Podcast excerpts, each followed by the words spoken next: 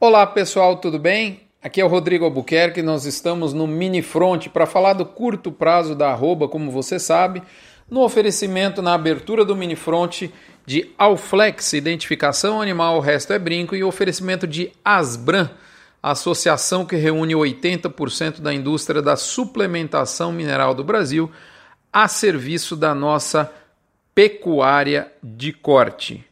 Moçada, faz muito tempo, acho que você vai concordar comigo, que o mercado pecuário não caminha em estabilidade. Vamos recordar aqui.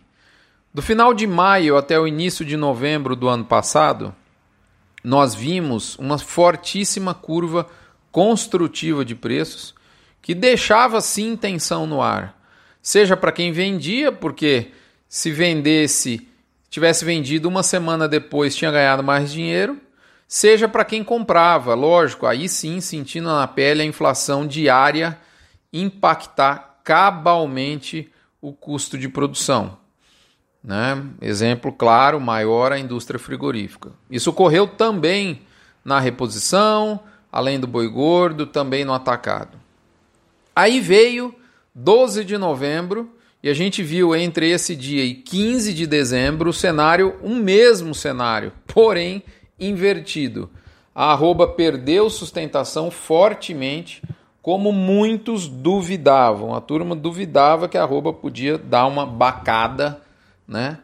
E aí beijou a lona dos 260, mas não concretizou o sonho de consumo da indústria, que era ver o boi de 250 por arroba em São Paulo.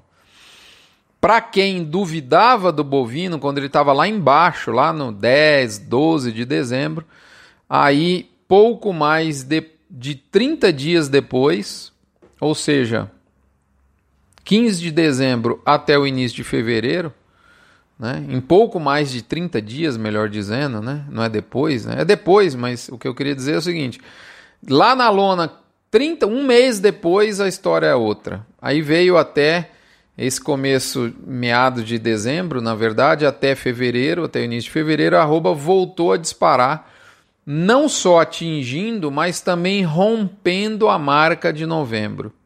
E foi novamente acompanhada pela reposição e pela carne. O bezerro e a carne e o boi bateram recorde nessa semana.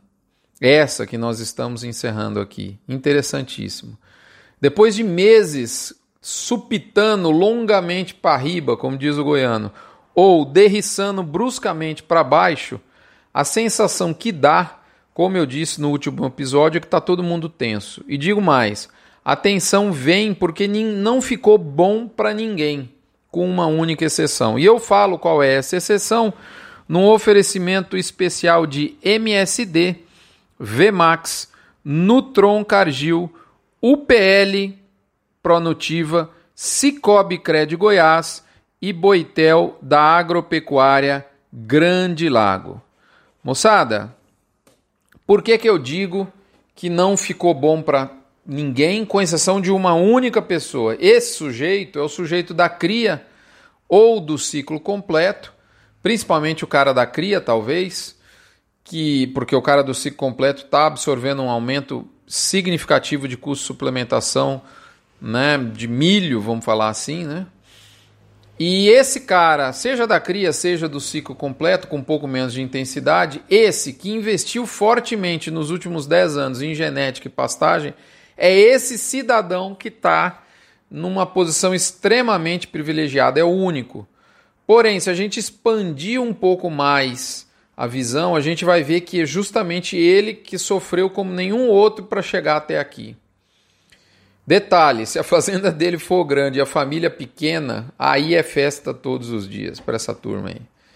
Não sem justificar todo o sofrimento que a cria passou nas últimas décadas. Uma das consequências do mercado trabalhar tanto tempo assim, sem encontrar ao menos um suave equilíbrio de preços, é que começa a diminuir a vontade dos players em fazer grandes posições comerciais. Isso afeta a liquidez dos negócios.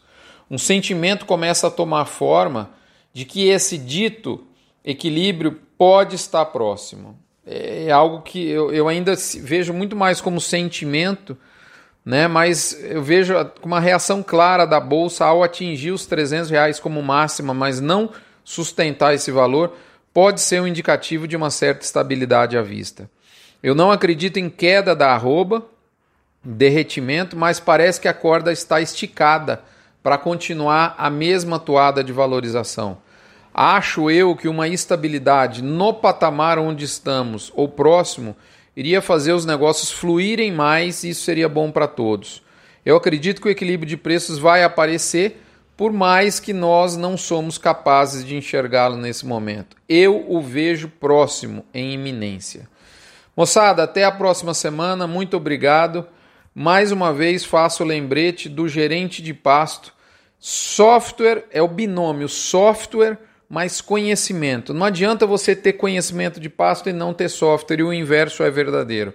Há que se ter é, as duas muletas para que você consiga gerenciar a pastagem. Eu só vejo um único uh, empresa que reúne essas duas essas duas fortalezas, esses dois pilares num único, num único produto que é justamente o gerente de pasto, o software e o seu treinamento no, no método.